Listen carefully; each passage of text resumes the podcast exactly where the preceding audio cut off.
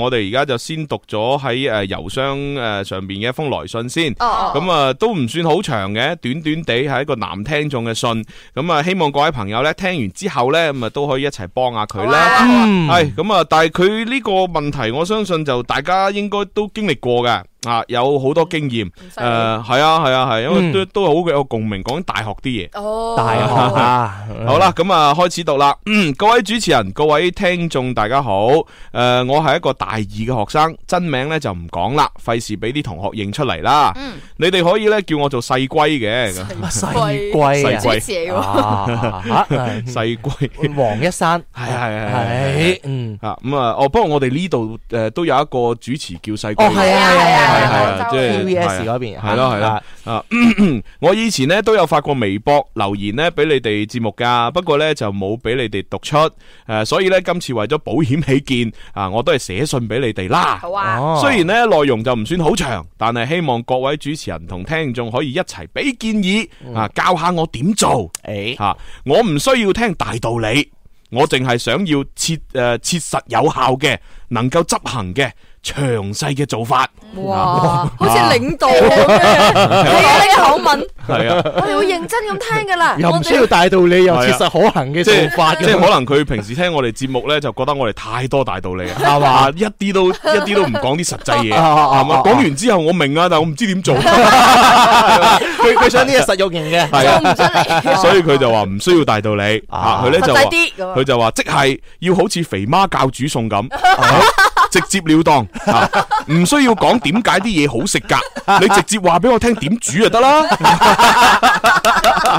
好啊，夠直接啊，呢位朋友。你又啱，喂，肥媽教煮餸好似佢而家夜晚又教煮係餸有啊咯，又有新嘢啦明，其啲啊實嘛肥都媽係肥媽教主仲喺度教主仲喺度講道理嘅喎，都唔係。係好啊，係咯，我估好多人中意睇唔係，㗎。佢係一路教煮餸，一路鬧啊六號，係啊係啊係啊係啊，最 好睇啊呢一 part，真係啊！大家都係睇佢點鬧佢。咁啊，肥媽而家又教煮餸，咁啊，大家各位家庭主婦吓，想學煮餸啊，喺夜晚睇下啦幾好啊，幾好，有娛樂性嚇。嗯吓。係啊，诶，我知道咧，咁樣做咧就唔係咁啱嘅，你都知啊你。嗯，但係冇辦法啦，我真係好急啊，哦我怕咧拖拖拉拉咧會錯失時機啊，所以咧原諒我一次咁多啦。啊！讚你哋嘅说話咧就唔多講啦，啊，每人一句啦，每人一句。 佢佢真係好直接啊，好精辟㗎幹練。係而且好了解我哋啊，系啊，就唔多講啊，每人一句唔係唔係，佢唔係好了解我哋，你多講幾句我哋都 OK 嘅，其實係啊，啊。佢咧就話吓朱紅咧雖然肥，但係把聲真係好聽啊，又有學識啊，啊，冇啦就係咁 啦。係係正萧平啊，萧公子雖然未夠俊俏，但係又高大又有人格魅力吓。講完革你命啊！開唔開心咧？à, 阿蕭，你聽完之後，你開啊心我唔夠俊俏哇，喎。梗係開心我話啦俾，你聽，佢人格魅力咪就係乸型咯。唔係一般人可以擁有得到。你哋嘅境界咧，即係 I Q 冇唔過六十都係咁樣諗嘅，我哋呢啲百二就唔會咁樣諗嘅，我 OK 接受嚇。好咁啊，跟住啦， 诶，女主持咧我就唔用雖然呢個詞啦。啊，寶寶雖然啊，啊啱先係诶朱紅雖然肥，哦但係哦吓萧公子雖然未夠俊俏咁啊嘛。啊，啊佢就話女主持呢就唔用雖然呢個詞啦，啊，寶寶又靚又可愛，啊一個字 正。啊，Ờ. 哇，有眼光，靚可愛一個字正，你未來咧一片光明 à, 啊！你位聽眾，打而不查，你好似啲簡疾醫院咁樣，你未來將會一片光明。大言不查。啊啊，寶寶啦，係跟住呢，思思又性感又爽朗，啊，一個字掂咁哎一樣，個字掂咁樣。啊真係冇啊眼光。我哋男主持反而又雖然但係咁係啊樣。係啊，離晒譜。女主持啊，咁係咯，全部都讚美啊！係啊寫信嚟呢個男噶 À, 嘛，唉，真係唔應該。啊唔係你話前面加一句，雖然寶寶思思蠢，但係咁樣爽朗、性感，咁我哋都接受啊！好雖然呢個選法，真係冇辦法。啊啊，咁啊，我咁樣寫應該都可以，诶、诶，而、家讀求助主題啦啩，哈哈哈咁。打得得，但係你你唔使我哋都讀嘅，係啊，啊，系咁嘅。我最近咧中意咗一個師妹，嗯啊呢、個師妹咧同我係同一個社團嘅，哦 Ờ. 啊不過咧诶、呃我哋兩個係唔同專業嘅，唔知係唔係成日都有一種诶、呃隔離哦飯香嘅心理咧，啊自己專業嗰啲女生咧我啊睇唔上眼。吓，自己班嗰啲咧就更加唔得哇眼角高，哦吓，而呢個師妹咧，哇，啱啱好啊，啱啱好，又唔同級，又唔同專業，唔同級，哇，啊啲氣啲氣質都零舍唔 同， 啊啊，點樣唔同咧？又潮又識打扮，Ờ. 啊，我哋專業嗰啲女生咧，哇，個個都好樸素噶。哎 Ờ. 哇，你哦，都婉轉啫，朴素，佢係咩專業？有冇了解到？冇喎冇又冇寫。咁外貿協會嘅你好，正常啫，男人係 咁。咁，咁男人都比較以貌取人噶嘛。係但啊係佢又取得啱喎，你你睇終於認佢讚我我哋哋咪咪知咯，咁咁都得嘅啲人啫。 啊真係啊！啊，好啦，繼續睇下佢咧就話，唉，我哋專業嗰啲啊，個個都好樸素嘅，啊，日日都素顏噶， 日日都啊素啊連天連生麗質嘅，連參加嗰啲男女聯誼活動啊， 都素顏啊，哦，哇，咁呢真樣有係啲唔啱，咁咪真實咯，咁太樸素咯好真實啊！喎！即係你今今時今日呢度就好少有。哎呀，你覺得咧化妝化到好似鬼火咁靚，然之後卸咗妝好似喬咗妝咁樣，你做咩弊啦講你自己？ 係啊真係誒，喂，不過講真喎，我以前讀嗰間學校啲女生都係咁樸素啊。係咩？係啊， 讀我哋中醫學專業嗰啲女生都係，就算聯誼都係素顏噶。但係你哋有心靈美啊嘛，咧護士姐姐咁成個天使，白衣天可能使。真係啦，即係學醫嗰啲比較注重呢個學識嗰方面係啊啊，係啊係啊就少啲花時間其他方係面。啊，啊，唔知我唔知呢個咩專業，會唔會又係同呢個學醫領域差唔我都多啊唔啦？知。其實專業真係有關係嘅，我哋嗰個專業咧，你唔可以素顏翻 學，會會俾俾老老師鬧嘅，播音主持嘅，係啊係係係亮眼啲嘅，日日都扮到只雀有一個同咁學，。唔係有一有一個誒同宿舍嘅同學，我係讀咗書四年，我冇見佢卸過妝嘅啊樣，真係㗎。啊因為佢係永遠比我哋早起身化妝，然之後永遠比我哋晏瞓。 好勤哦，力啊！呢個同 學，你應該向佢學習咁啊，落去卸咗妝之後咧，眼耳口鼻撈酸，係裝落你去睇嘅。啲人，係啊，就就咁唔抵樣得詆人詆哋，啊毀自己啲同 學，仲要係同宿舍喎。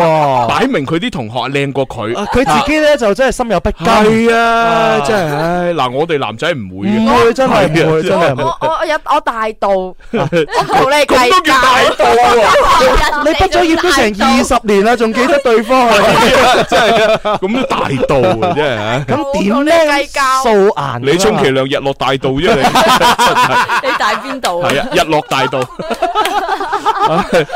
好啦，咁啊，跟住落。封信嘅系啦，佢咧就話诶诶，唯一我哋班啲女生咧就係上台表演節目嗰時咧化下妝咯，但係咧點睇都好似怪怪地，哇，未花名哇！真係因為平時少化啊係啊妝，一下子化妝就唔識化，化得唔好，怪怪地。喂，個面又好紅嗰啲咧，係將個唇膏搽一上塊面度。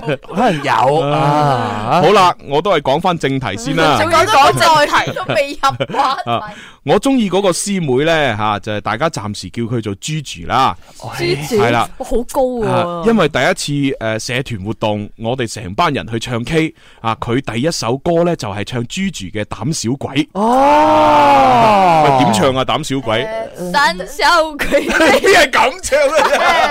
啊，真係唔記得啦。我都唔記得咗啦，係啊哦，我記得，呃得得得得得得得得，叫我膽小鬼，我唱得差唔多。得得得得得得咁啊嘛，啊哦，膽小鬼，嗯佢咧就哇，當時真係驚豔啊！啊，平時咧一齊參加社團活動咧，誒都我都只不過係覺得佢幾靚女啊，幾識打扮啊咁嗯嘅啫。點知一聽佢唱歌，嚇死人啊！我成個人就軟晒啦。 不全係咪啊？誒唯一有一個地方堅硬 咗。描寫得咁細緻， 有冇詳細描述咧？啊，佢就話：我成個人就軟晒啦，唯一有一個地方堅硬咗，啊，就係我個心對佢嘅愛，哦啊，堅硬。係你係你諗咩啫嘛，我都冇諗你落水啊！係啊，個心堅硬咁樣啊，堅實咗啦。係啊，啊啊唔知點解聽住佢唱歌，我好陶醉，我覺得佢好吸引哦啊。然後我就開始留意佢嘅一舉一動，開始有事無事呢，我都撩佢傾偈啦。我想盡一切嘅辦法了解佢嘅過去同埋內心世界。哦，我會睇佢嘅微博，逐哦條逐條咁睇，哎呀，甚至乎呢會睇佢好耐好耐都冇更新嘅博客。哦，哇，博客喎，呢一百年前嘅產物嚟嘅我都唔喎。知點去播客。即係年代比較久遠吓，博客係啊呢封信係最近寫俾我哋嘅。係啊，最近佢急啊嘛，哦，係啊，嗯咁啊博客都睇。咁博跟住咧客。哦，咁啊，诶，正所謂知己知彼就百戰百死勝。佢用嗰啲《孫子兵法》去追女仔喎，睇嚟啊吓，幾啊有學問喎。梗係啦，就咁講。啊不過呢，吓，我哋呢一直都係維持住好朋友嘅關係，吓冇咩進展。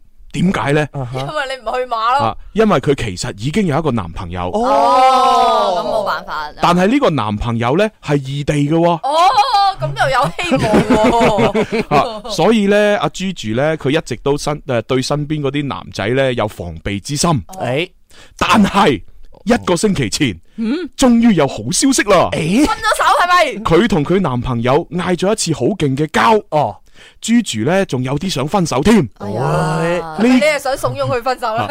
呢件事呢，係我同佢喺某一次食飯嘅時候，見佢好唔開心，跟住我就開始戳佢，戳戳下，佢就講咗出嚟啦。誒哦都幾有攻略喎。喂，呢條友仔 OK 係啊，啊。啊，嗱，嗱，雖然而家佢哋未正式分，但係呢，我想請教下各位主持人同埋聽眾，啊咁難得嘅機會，哦，我係咪诶，我應該點做呢？去馬。啊，我係唔係應該諗啲辦法說服佢哋分手呢？誒好似有啲衰喎。如果佢哋真係分咗手啦，我又點樣可以迅速咁樣趁佢病攞佢命呢？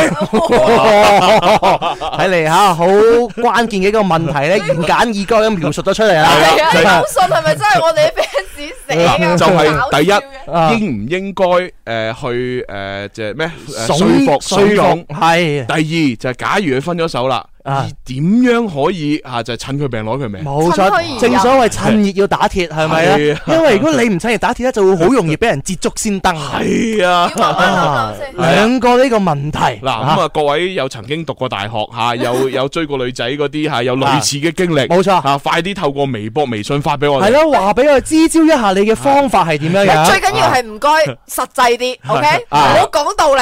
言簡意賅，冇錯。 哇！朱紅喺你哋啊啱唔係喺我哋啱啱讀嘅呢哦封信嘅 時候咧係，外邊係橫風橫雨嘅，哦係咩喺流化湖嗰度啊！哦而家讀完封信啦，外邊哇喺啊晴天萬里，晴天萬里即，係冇冇落雨啊嘛，冇落雨但啦係，個天仲陰陰地。 係啊，陰陰地啊。係啊，哦，好啦，咁啊嗱，呢個時候咧，大家快啲開動腦筋吓，我哋都聽首歌啊，送俾呢個诶化名叫做咩話？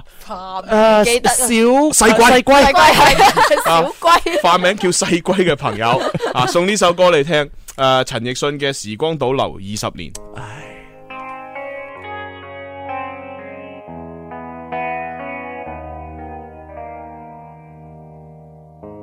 童年你與誰度過？聖詩班中唱的歌，再哼一哼可以麼？當時誰與你排着坐？白色恤衫灰褲子，再穿一穿可以麼？遺憾我當時年紀不可親手擁抱你，欣賞童年變相識，餘下日子多閃幾倍光。誰讓我倒流時光，一起親身跟你去分享，能留下印象，越南你家中每道牆。拿着你歌書與你合唱。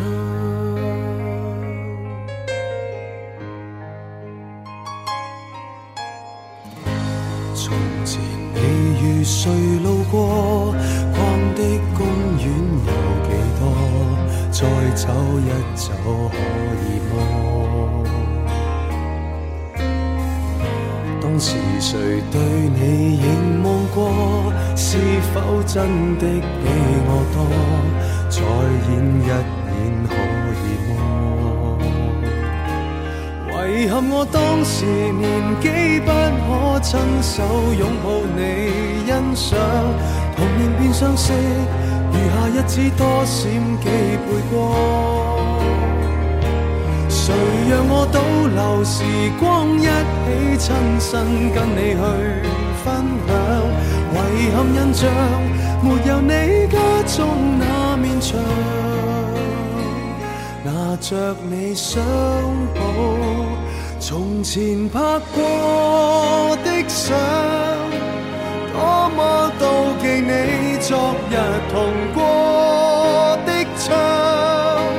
早些看着你美麗模樣，對你天真的讚賞。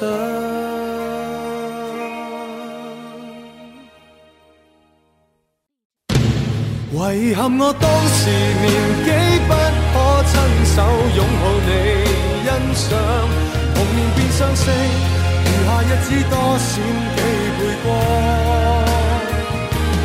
誰讓我倒流時光，一起親身跟你去分享。遺憾印象，沒有你家中那面牆，拿着你相簿，從頭細看，你六歲當天，已是我偶像。 Music FM.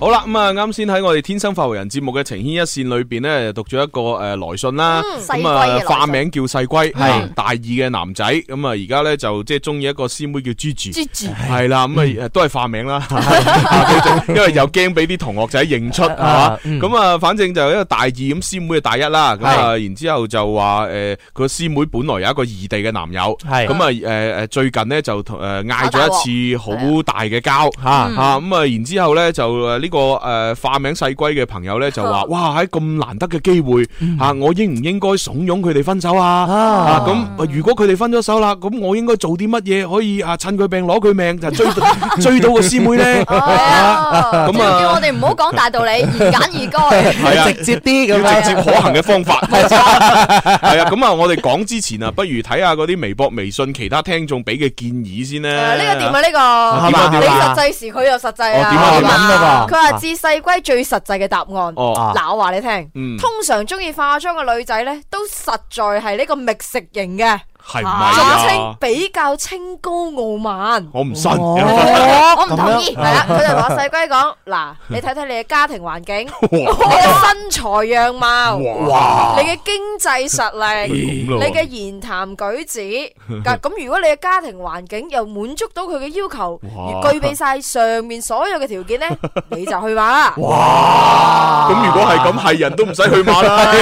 係啊，呢位朋友翻去聽仲複雜 咗，係咯。諗咁多嘢 不過喎。咧，我覺得係啦，咁現實就唔係好啱嘅。雖係然咯咧，但係現實嘅嘢咧，又會幫男仔加分嘅喎。哦，咁啊係，咁啊咁啊啊係，咁的咁啊確係。係㗎。點樣嗱呢位朋友叫做阿朝朝，佢就話啦：，嗯我聽完呢封信呢，我覺得呢封信講嘅內容呢並冇咁複雜。係，係咯係啊咯係咯。嗰個女仔呢，分唔分手，你係管唔到 嘅。啊 佢跟住咧，係喎嗱，即使人家分手了，也不一定會跟你喺埋一齊嘅。誒啱啱係啦啱，咁如果我係呢個男仔呢，我就會保持繼續同呢個女仔咁樣嘅相處關係。哦，即係朋啊朋友。冇錯啦，係係啊誒，令到你呢，誒用最真誠嘅一面呢，慢慢展示出嚟你對佢嘅愛咁樣。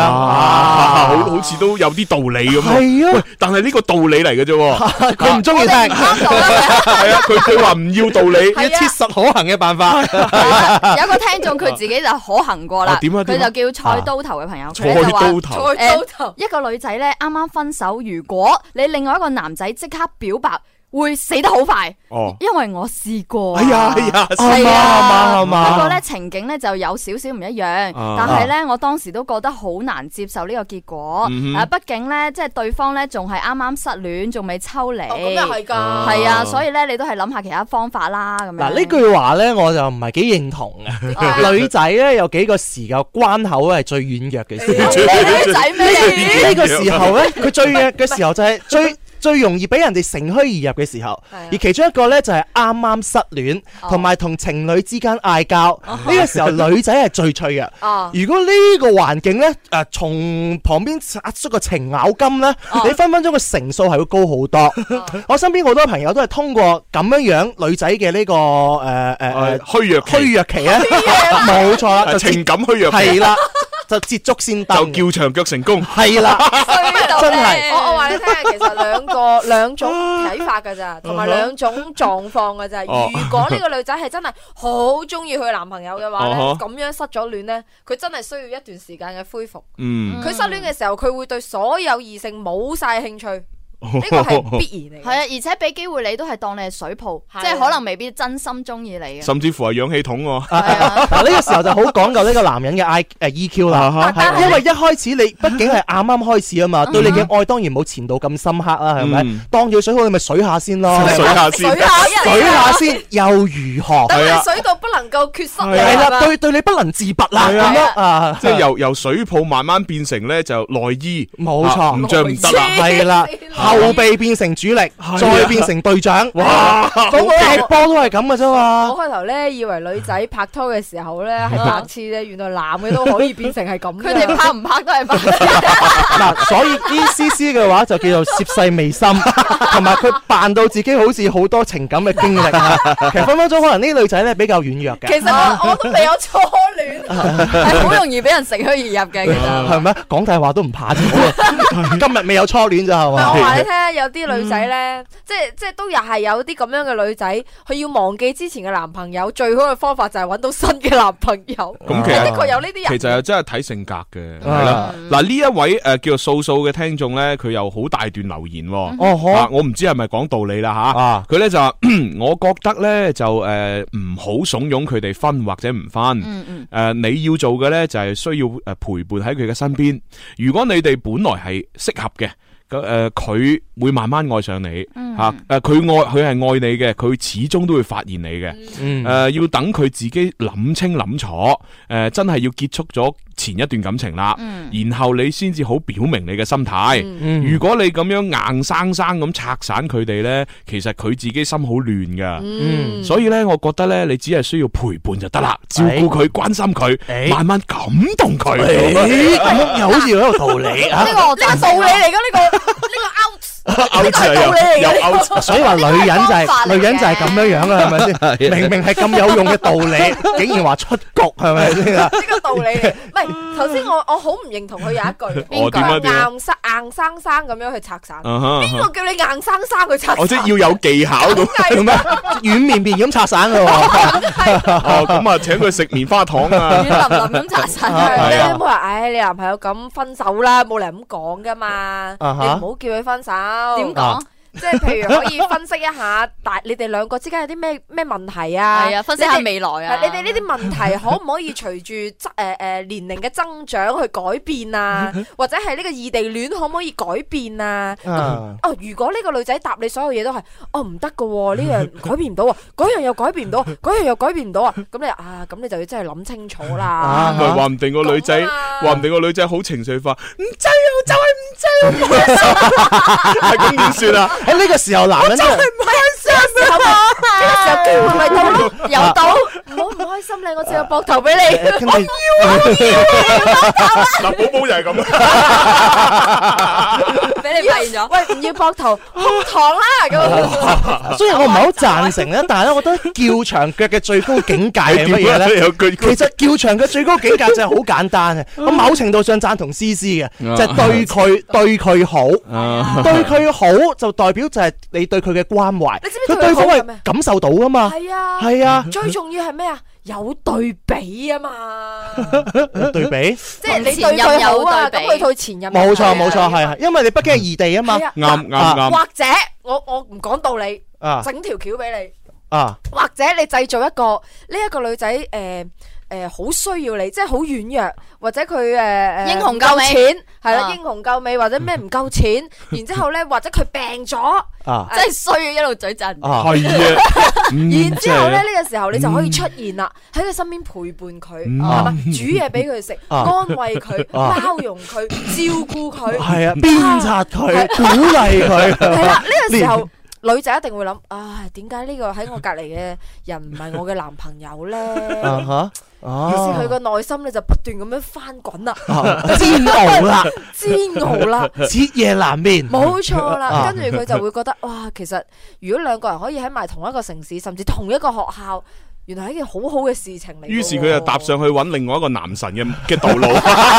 從此有了目 多謝你開闊咗我愛情嘅視野。係係啊你對我咁好，令到我知道呢要喺呢一度揾男朋友。嗯，多謝你啊！哎咁好慘啊！哎呀，佢細龜好慘。嗱，呢個叫做張金發嘅朋友就話啦：，蕭公子啱啱講嘅內容冇錯喎，人哋分唔分手唔關你事㗎啦。唔好意思啊，嗰個唔係蕭公子講啊嘅，佢代人哋讀出嚟 嘅啫。 佢話：就算人哋啊分手啊，都唔一定會同你一齊嘅咁樣啊，我客觀咁樣啊。啊呢個叫 JL 嘅朋友呢，就話，我覺得你應該呢勸佢原諒佢前誒男朋友，嗯表現出你嘅體貼。嗯，啊！如果最後佢哋真係分咗手，佢肯定會第一個揾翻你傾訴噶嘛，啊咁誒，你咪有希望啦。哎又係喎，好有道理。咁。如果唔係，你勸人哋分手，哇！你點知人哋啊會唔會只係耍下花槍啊？啊吓你以後都冇機會嘅咁。誒，哎有可呢個能好似好有經驗喎，呢個聽眾。啊 有可能嗯咩啊？Who Who JL 啊？啊係，係有道理，有道理。哇！呢條友啊，真係諗得幾好。情場高手。嗱，呢個叫潘生，佢就話啦，其實呢個情況咧係得三部曲嘅啫，三部可能就話叫長腳三部曲啊。點啊？再加冇個第一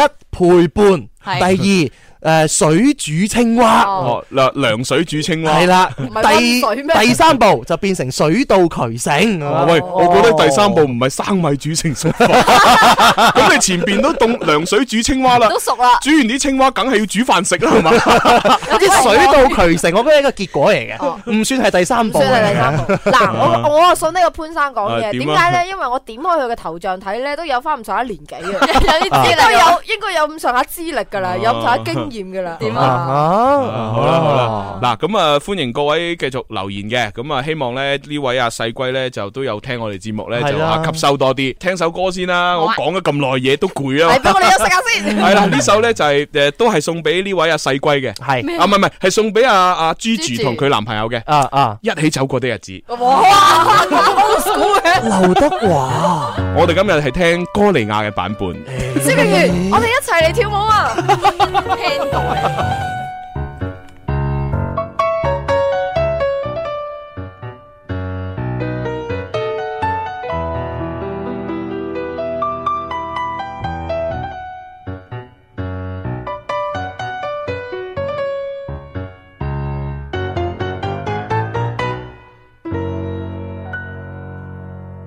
如何面對曾一起走過的日子？